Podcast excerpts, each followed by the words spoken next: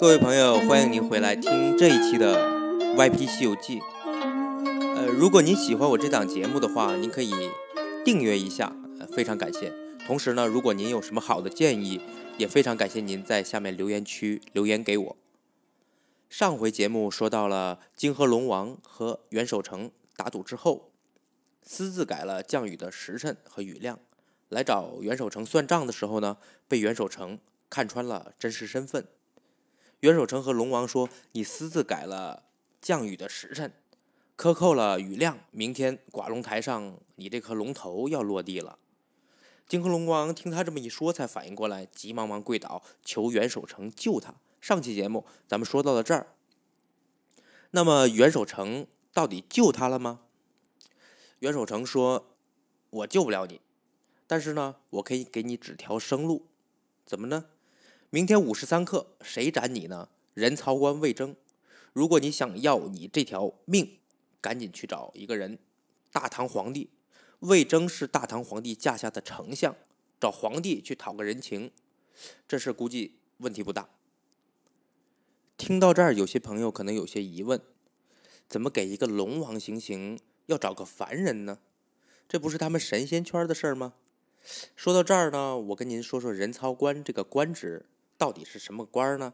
其实算是天上的神职，也就是说是天上天庭派来的使者，在人间呢执行一些天庭的命令，传达一些啊天庭的旨意什么的。魏征就是这个人曹官。我记得以前中学课文里边还有一篇文章叫《建太宗十四书》，这篇文章的作者就是魏征。文章开头是“臣闻求木之长者，必固其根本；欲留之远者，必浚其泉源。”我不知道听节目的朋友有没有记得这篇文章的。人曹官魏征在人间做着丞相，还兼职着天上的人曹官，拿两份工资，人家不简单。也可能是丞相吧，才是人家的兼职，都未可知。那么还有一个问题，您看猪八戒当初在天上是被神仙打了两千锤。被推下凡间，错投了猪胎。孙悟空呢？当时大闹天宫的时候，也是在天上行刑。为什么这个泾河龙王行刑的时候，不是在天上找天兵天将，而是在人间找个人操官来行刑呢？因为龙的这个品种吧，在神仙的体系里面，地位特别低，几乎和人差不多，甚至有些时候还不如人的地位高呢。您看《西游记》里写天庭宴会的时候，会出现一道菜，菜名就叫龙肝凤髓。您看看，天庭的神仙，人家也吃海鲜，只不过吃的不是鲍鱼啊、鱼翅啊，人家吃的是龙肝。龙也是挺苦逼的，平时做的苦力，下点雨。天庭聚餐的时候还得提供食材，可能没事就能接到一些圣旨，说龙王天庭嗯要聚餐了。你呢？给弄几条龙来，我们得做菜，别送晚了啊，要新鲜的。开个玩笑。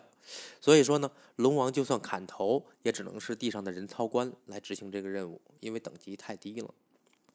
如果以后有机会的话呢，我可以单独跟您各位聊聊关于龙这个物种的一些事情，还挺有意思。咱们接着说泾河龙王，他呢听袁守诚说去找唐太宗。会管用，干脆也不回龙宫了，就在半空中等着。你想多着急啊？那是心里头，那得什么时候天黑呀？天黑好找唐太宗去啊。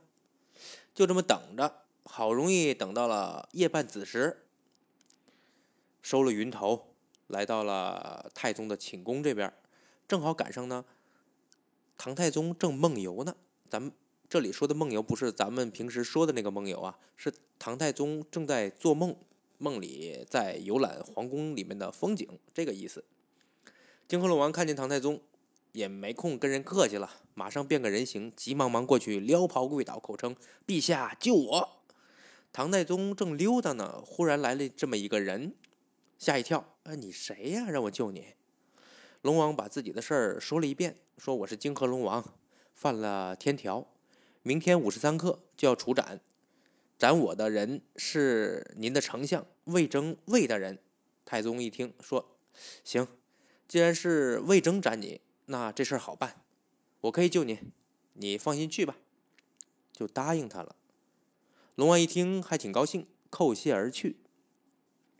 咱们说唐太宗，太宗醒来之后，心里一直想着这个梦，就再也没睡着。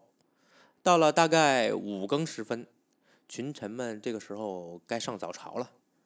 大臣们文东武西，列立两班。太宗在群臣里面看了一眼，唯独没看见魏征来上朝。太宗就把昨天晚上做的个梦和群臣们说了一遍，问群臣。说诸位爱卿怎么看这个梦啊？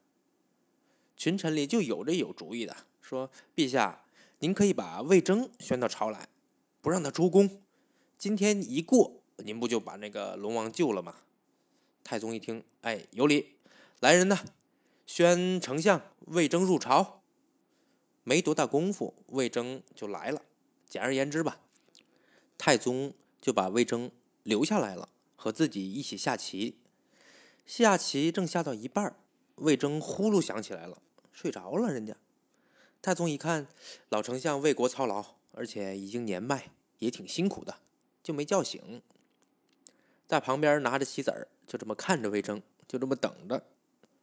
不一会儿功夫呢，魏征醒了，急忙忙跪倒在地，口称：“哎呀，罪臣万死，刚才困倦，望陛下赦臣慢君之罪。”太宗说：“老丞相何罪之有啊？来，咱们重新摆上，再下一盘。”君臣二人正说着呢，宫门外急忙忙跑来两位大将：秦叔宝、徐公茂，手里拎着一颗血淋淋的龙头，说：“陛下呀，海枯石烂有见过，这等奇事未曾闻。是方才十字街头，云端里落下了这颗龙头，事情怪异，微臣不敢不报。”太宗一看，吓了一跳，脑子里正合计着呢。魏征放下棋子，跪拜在地，启奏陛下，这是方才老臣梦里所斩。太宗听了，心里是又喜又忧。怎么呢？喜的是我驾下丞相有如此大的能耐，能梦里斩龙。我有如此能臣辅佐我，何愁江山不稳呢？愁的是我答应人家龙王了，说救人家，这么一来，岂不是食言于他了吗？也罢，事已至此，先不想了。当天晚上回宫，太宗心里总想着这个事儿，睡也睡不着，就这么迷糊着。大概到了二更时分，就听宫门外有哭的声音，哭的那叫一个瘆人，哭的惨啊！太宗一惊，还没反应过来。只见那泾河龙王啊，手里拎着一颗血淋淋的龙头，朝太宗抓了过来，口里喊着：“你口口声声说答应我救我性命，今天我反被杀，你还我命来！”太宗机灵一下醒了过来，一身的冷汗，口中大喊：“有鬼，有鬼呀！”这些嫔妃呀、宫娥太监们呢，全跑过来了。这么一折腾，全都吓得一夜没睡。几天之后。每天晚上都有动静，要么是有人哭，要么是有人在门外扔砖头瓦块连续这么几天，太宗的精神头是一天不如一天。有两位大将听说这事儿，急忙来到那个分宫楼，跟皇帝说：“我们这一辈子征战沙场，杀人无数，怕什么鬼？今天晚上由我们两个给陛下把守宫门，看看到底是什么在作祟。”你还别说，两位大将连着这么把守几天宫门，还就真没事儿，也没听见谁哭，也没有谁扔砖头瓦块。太宗难得睡了几天安稳觉，一想这两位白天有公事要办，晚上还得守夜，这么下去也不是个事儿。这样吧，找一位妙手丹青，将两位将军的真容画下来，贴在门上。又能镇着宫门，又能让两位将军免于劳顿。画师过来，把两位画像画完，打开这么一看，头戴金盔光烁烁，身披铠甲冷森森，护星宝镜晃祥云，袖带彩霞是威风凛凛，画的跟真的一样。这招还真管用，两张画像一贴，几天下来也是相安无事。那么说，这两位武将是谁呢？我一说，您准知道。一位是护国公秦琼、秦叔宝，一位是尉迟恭、尉迟敬德。咱们过年时门上贴的那个门神就是这两位。这回您知道为什么门神是这两位了吧？呃，他们两位做门神这个传统呢，就是从唐太宗李世民这儿流传过来的。虽然说有两位门神把守着，没再出现什么奇怪的事儿，但是经过这事儿这么一闹，太宗的身子骨也是一天不如一天，一时不如一时。突然有这么一天，太后传旨。让众臣赶紧过来商议一下太宗皇帝的后事。没一会儿，大臣们就都来了。太宗明显是不行了，有出气没进气儿，但还是强打精神，嘱托国家大事啊，跟各位说说以后各种事怎么办呢？这个时候呢，旁边闪出一位老臣，谁呢？斩龙王的魏征，过来扯一扯皇帝的袖子，轻声的在太宗耳边说了几句话。陛下，您且放宽心，我保证您没事儿。我这儿有一封信，劳烦陛下捎去给阴间的崔珏。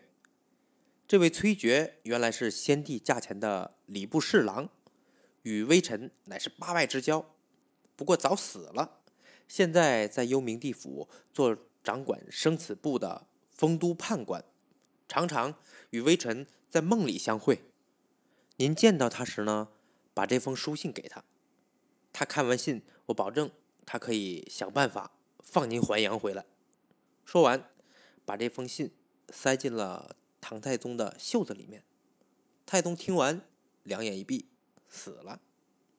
那么说，太宗后来到底怎么了呢？